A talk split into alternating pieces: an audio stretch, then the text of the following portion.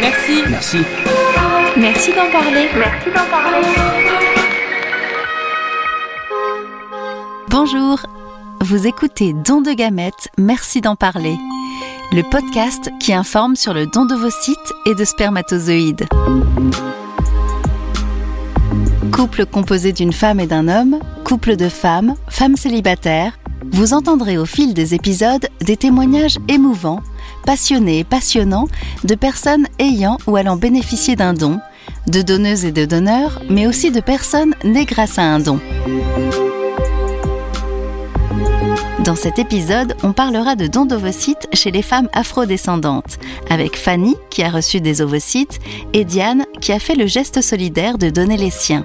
Et puis notre experte, le docteur Claire de Vienne, médecin référent en AMP à l'Agence de la biomédecine, nous sensibilisera sur les besoins en dons de gamètes, notamment pour les personnes issues de la diversité. Alors merci d'écouter. Merci d'en parler. Merci d'en parler. Mais avant de retrouver les témoignages de Fanny et de Diane, une question. Un gamète, c'est quoi concrètement? C'est simple.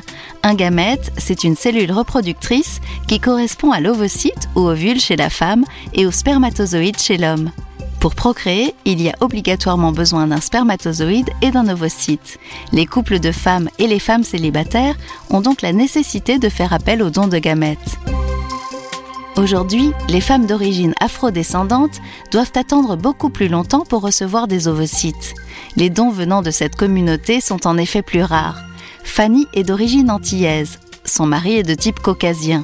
Après quelques années de vie commune, vient pour eux le projet d'avoir un enfant. Mais pour le jeune couple, tout ne va pas être si simple.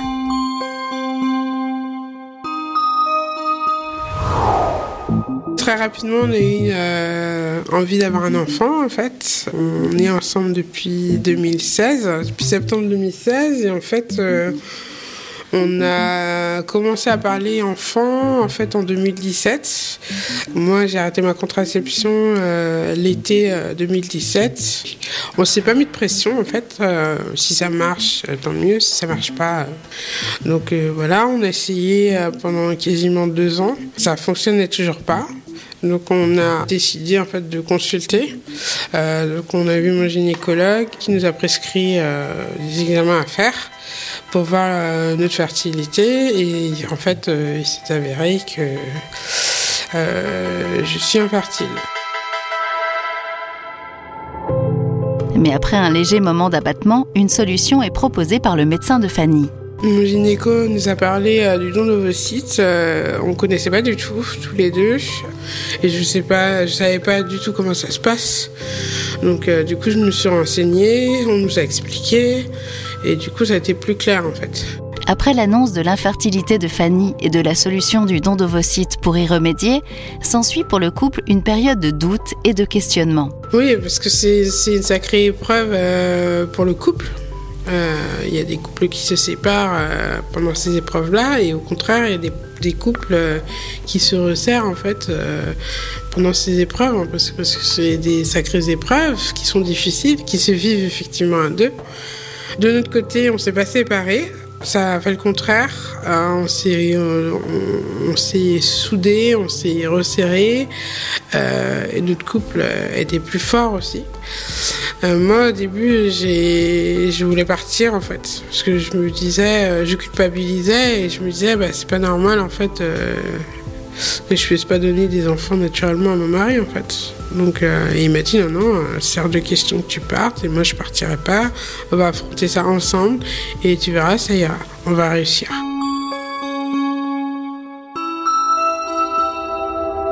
Une fois la décision de faire appel à un don d'ovocytes définitivement actée, le parcours médical peut enfin commencer. Comment définirez-vous tout ce chemin, Fanny? Ce combat en fait parce que c'est vraiment ça en fait c'est c'est vraiment le terme en fait et euh, donc on a eu un premier rendez-vous avec la gynécologue du centre. Elle nous a fait faire des premiers examens. On a fait un bilan sanguin. Euh, mon mari a fait un bilan génétique. Elle nous a expliqué euh, en fait ce qu'était le don d'ovocytes et comment il comment il procédait en fait donc avec des donneuses. Ce qu'ils nous disent, c'est que les critères de la donneuse doivent être compatibles avec nos critères à tous les deux en fait. Que ce soit des critères biologiques, que ce soit des critères physiques, euh, des critères euh, génétiques, tout ça est pris en compte en fait pour attribuer la donneuse aux, patients, aux couples en fait demandeurs mon mari et moi, on est un couple mixte. Moi, je suis euh, d'origine antillaise, mon mari est caucasien. Et euh, du coup, en fait, c'est un critère aussi qui rentre en compte, euh, puisque du coup, on est censé avoir un bébé métis. Il faut que la donneuse soit de ma couleur ou métissée, de couleur claire en fait. Donc il faut que ça corresponde un petit peu à, ma couleur en fait, puisque du coup après ça sera transmis en fait. Le bébé aura les gènes du coup de la donneuse et de mon mari. Une petite précision, au cours d'une démarche de procréation médicale assistée, la personne receveuse a le droit de décider si elle souhaite ou non faire correspondre ses caractéristiques physiques avec celles du donneur. C'est le concept d'appariement. Puis commence l'attente du coup de téléphone qui annoncerait la bonne nouvelle. Fanny se souvient encore de ce moment. Alors, euh, c'était fin octobre. Euh, je me rappelle, j'étais au travail et je reçois un coup, un coup de téléphone en fait euh, du secrétariat de la clinique. Et là, on me dit bonjour, on vous appelle parce qu'on a une donneuse pour vous. Et là, en fait, le temps s'est arrêté. Mais vraiment, en fait, c'est comme si Ouais, c'est comme si le temps s'était arrêté et euh, heureusement j'étais assise ce jour-là. Et euh, moi je me suis dit, euh, c'est une blague, c'est pas possible en fait. Je dis, c'est une mauvaise blague, c'est quelqu'un qui fait une blague, c'est. En fait, ici c'était vrai. Donc du coup, elle m'a laissé le temps de reprendre un peu mes esprits. Et elle m'a dit, bah écoutez, on a une donneuse, euh, si, si, on a une donneuse pour vous, euh, qu'est-ce que vous voulez faire? Lui dis, bah on continue. on continue, on est parti, euh, on continue, hein, bien sûr. Je raccroche avec la secrétaire, du coup, j'appelle mon mari tout de suite après, je lui annonce la nouvelle. Là, j'imagine qu'il saute de joie, je le vois pas, mais il était quand même très content au téléphone. Moi, je me mets à pleurer. et en fait, on a tous les deux halluciné, on s'est dit, ça y est, quoi enfin c'est notre tour. Et on, on était sur un petit nuage en fait. Une fois votre joie passée, est-ce que vous avez eu une pensée pour cette femme que vous ne connaissez pas, mais dont le geste solidaire a changé votre vie Le mot gratitude n'est pas assez fort. Je la remercie un million de fois, un milliard de fois même. Euh, c'est juste waouh quoi. Il n'y a pas de mots en fait. Il n'y a pas de mots pour expliquer ce qu'on ressent. Euh, c'est un geste incroyable hein, de faire ça. C'est un merci à, toutes les donneuses en fait. C'est pas que à elles, c'est à toutes les donneuses qui le font et, qui rendent des parents heureux en fait. Et je me souviens en fait quand j'ai accouché. Euh, allez, je vais pleurer. Je me souviens quand j'ai accouché en fait. Euh, j'ai dit à mon mari, euh, ça y est, ça y est, on l'a fait en fait. J'ai dit, ça y est, on a réussi. Hein. Ça y est, on est devenus des parents et c'est grâce à cette petite fée en fait. C'est une grande fée même. Mais euh, ouais, le terme de fée en fait, c'est vraiment un bon terme. Pour terminer, Fanny, que diriez-vous à toutes les personnes afrodescendantes ou asiatiques qui réfléchissent à s'engager dans une démarche de don? Ce que je dirais à ces personnes-là, personnes afrodescendantes euh, ou asiatiques, euh, je leur dirais, mais allez-y en fait. Sans hésitation, allez-y en fait. Parce que vous allez faire un, geste incroyable, euh, que vous allez rendre des parents heureux, des parents qui se battent pour avoir des enfants. Le fait d'avoir reçu le don, en fait, d'avoir de faire des dons, en fait, c'est la plus belle chose qu'elles puissent faire, en fait. Pour la petite histoire, Malo, un joli petit garçon, fruit de l'amour de ses parents et de la belle histoire de l'AMP, dormait sagement dans la pièce à côté. Il y a donc celles qui reçoivent le plus beau des cadeaux de la vie, comme Fanny, et pour que cela soit possible, il y a celles qui donnent leurs ovocytes, comme Diane, une jeune femme d'origine rwandaise. Bonjour Diane, pourquoi avez-vous décidé de faire ce geste? Alors j'ai décidé de m'engager dans cette démarche euh, suite à l'écoute d'un podcast qui s'appelle Bliss Stories où j'ai entendu parler donc euh, d'une mère qui avait fait un don d'ovocytes après avoir eu plusieurs enfants. Ce qui m'avait ému, c'était le parcours, dans le fait que l'infertilité est quelque chose d'assez tabou. Et je me suis dit, euh, tiens, enfin, j'en avais jamais entendu parler, donc je me suis renseignée sur la question, sur euh, ce que c'était tout simplement. Et là, en fait, en faisant des recherches, j'ai remarqué qu'il y avait très peu de dons de vos sites. Et aussi, j'ai pu aussi euh, noter qu'il y avait peu de dons pour les personnes afrodescendantes ou asiatiques. Et de mon côté, ne voulant pas d'enfants, je me suis dit, bah, c'est quand même dommage que je ne puisse, enfin, qu'il y ait des femmes en attente dans un long parcours et euh, moi, de mon côté, qui n'ai aucun souci de ce côté-là, je me suis dit, bah, je, vais me renseigner plus et puis me lancer dans, cette démarche. Pourquoi cette pénurie d'ovocytes pour les femmes afrodescendantes ou asiatiques vous a-t-elle interpellée? Ça m'a interpellée parce que je, bah, je m'intéresse déjà aux questions de la parentalité. Et puis j'ai des amis qui, elles, ont des difficultés à avoir des enfants parce que atteinte d'endométriose ou d'autres maladies. Et puis moi-même atteinte une femme et une femme afrodescendante d'autant plus. Je me suis dit, euh, enfin j'ai trouvé ça assez, euh, euh, ça m'a touchée en fait, tout simplement. J'ai voulu aider des personnes à devenir parents, sachant que je pouvais le faire et c'est quand même quelque chose d'assez, d'assez immense. et puis j'ai toujours été éduquée dans cette esprit de d'aide, c'est quelque chose dans lequel j'ai toujours baigné dans, dans mon éducation. Donc pour moi, c'était quelque chose de normal en fait. Au moment de vous engager dans cette démarche, vous aviez des doutes? Je n'avais aucune crainte. L'équipe médicale qui m'a accompagnée a su répondre à toutes mes questions avant de commencer, vraiment. Donc euh, tout était clair. Et en effet, euh, je, je pense que c'est quelque chose avec lequel on doit être au clair avant de se lancer dans une telle démarche. Mais c'est quelque chose de très simple aussi finalement. J'en ai parlé avec mon conjoint, bien sûr, qui m'a dit euh, mais c'est super, fonce. Euh, je, oui, je te soutiens à 100% et je serai là du début jusqu'à la fin. Avec ma famille aussi d'ailleurs, même si ma décision a été prise, c'est quand même euh, important d'être bah, d'être soutenu. Avant de continuer l'histoire de Diane, petit rappel sur le consentement au moment du don. À partir du 1er septembre 2022, le consentement du conjoint ou de la conjointe n'est plus obligatoire. Alors Diane, après avoir eu le soutien de vos proches, comment a commencé votre parcours? Je me suis renseignée sur internet, donc j'ai tapé dans de vos sites euh, et la ville dans laquelle j'habite. Et là, j'ai du coup trouvé euh, un centre de dons très proche de chez moi. Et donc j'ai contacté celui-là. Et donc j'ai d'abord eu un premier rendez-vous téléphonique.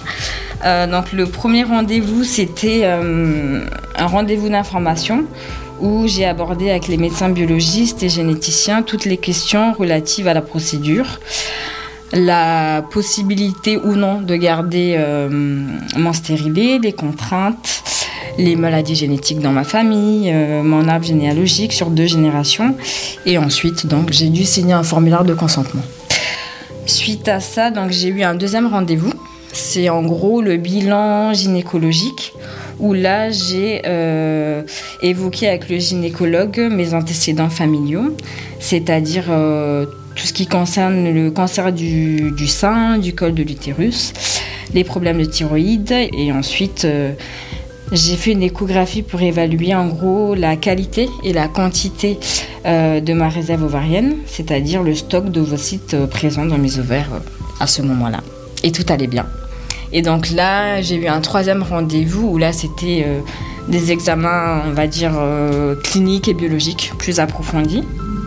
Et donc là, c'était pour euh, détecter la présence d'éventuels virus, mais aussi de maladies génétiques. Et comment se sont déroulées les différentes étapes de votre don? Cette rigueur en termes d'examen m'a rassurée. Et en même temps, je me disais, on est dedans, quoi. Ça y est, c'est parti. c'est sérieux. Et un jour, on m'a dit c'est bon. Mais avant de me dire c'est bon, il fallait que j'ai un entretien avec un psychologue. Voilà, pour voir si j'étais voilà, en accord avec, euh, avec ma démarche. Et, euh, et c'était le dernier rendez-vous avant de commencer. Donc après ça, on m'a contacté pour me dire, ben voilà, vous avez la possibilité soit de vous faire les injections vous-même ou alors d'appeler une infirmière pour qu'elle puisse venir ou un infirmier venir à la maison vous faire les, les, les injections. Et là, donc, j'ai préféré l'auto-injection. Et là, j'ai une formation de deux heures. Et donc, 36 heures avant la ponction, c'est le déclenchement. Il faut savoir que tout s'est bien passé. Hein. J'ai pas eu de fatigue particulière. Euh, vraiment, j'allais travailler tous les jours. Enfin, j'ai pas eu de aucun souci. Pendant toute cette période particulière, Diane a été accompagnée par les mélodies délicates de Meshai, le groupe de son compagnon. Tout un symbole.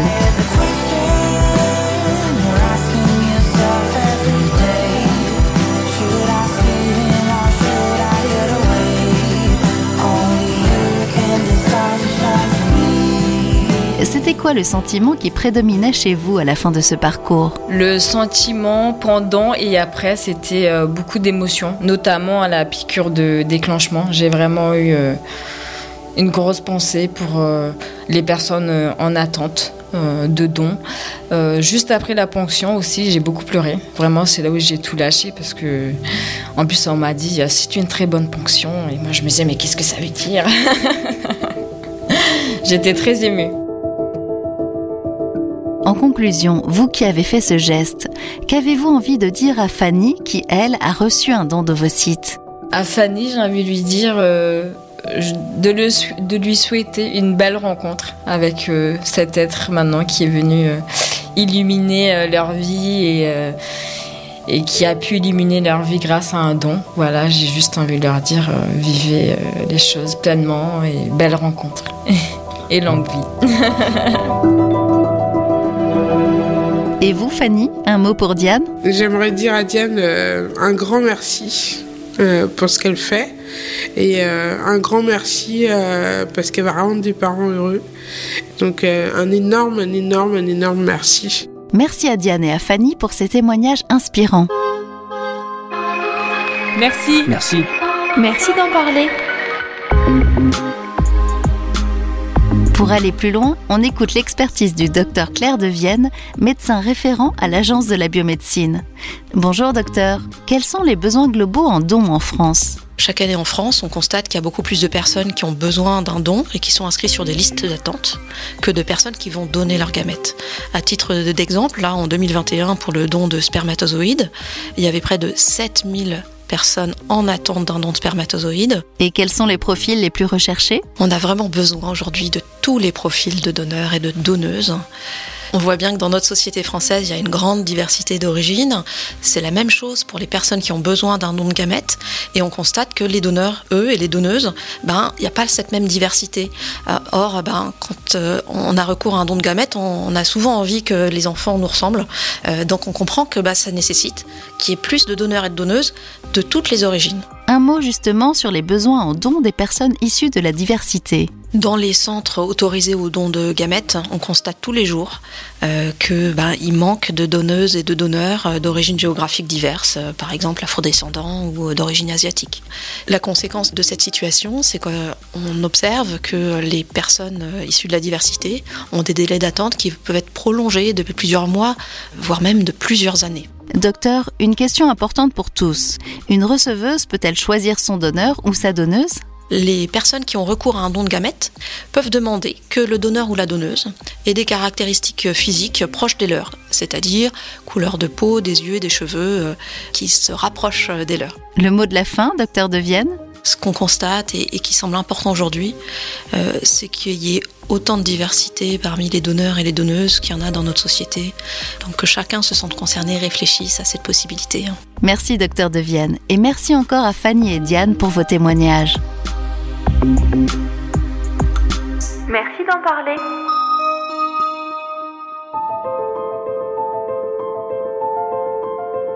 Si vous voulez obtenir plus d'informations sur l'assistance médicale à la procréation ou le don de gamètes, nous vous donnons rendez-vous sur les sites dondovocytes.fr, dondespermatozoïdes.fr et procréation-médicale.fr. Aujourd'hui, des milliers de personnes sont en attente d'un don d'ovocytes ou de spermatozoïdes pour pouvoir devenir parents. Et parce que la diversité des donneurs doit pouvoir refléter la diversité de notre société, nous avons besoin de donneuses et de donneurs de toutes les origines. Vous êtes une femme âgée de 18 à 37 ans ou un homme âgé de 18 à 44 ans? En donnant vos ovocytes ou vos spermatozoïdes, vous offrez la possibilité de devenir parent. Dans le prochain épisode du podcast Don de gamètes, merci d'en parler de l'Agence de la biomédecine, nous évoquerons le parcours vers la parentalité qui est en train d'effectuer Clémence, femme célibataire. Et n'oubliez pas, vous pouvez nous retrouver et nous écouter sur toutes les plateformes d'écoute habituelles. N'hésitez pas non plus à partager ce podcast. Merci d'en parler. À bientôt. Merci. Merci. Merci. Merci d'en parler. Merci d'en parler.